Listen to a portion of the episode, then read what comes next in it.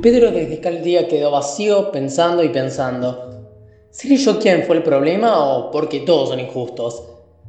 Pensaba mientras intentaba contar la poca plata que le quedaba para pagar el pasaje, pero sobre decir que él no se concentraba para eso. Solo pensaba en eso una y otra vez, dándose vueltas. Entiendo que yo sea testarudo, pero no es tanto problema.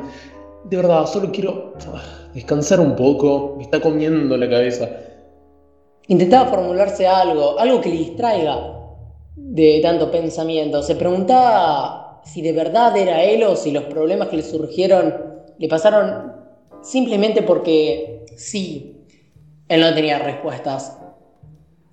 Tantas preguntas en un solo viaje de subte. ¿Qué le podría hacer peor? ¿Qué es lo que le pasó o cómo lo dejó? Cualquier cosa, una de las dos es segura. Él ya no va a ser el mismo. Algo cambió en él. Pedro no sabía qué pensar, intentaba algo, pero solo quedaba en él porque todo le salía mal. Se dejó llevar y las cosas le salieron mal. Tal vez... ¿Alguna vez voy a aprender? Se pensaba, pero por más que lo intente nada le venía, solo vacío y soledad. Hasta que llegó un subte. Hasta que llegó un subte.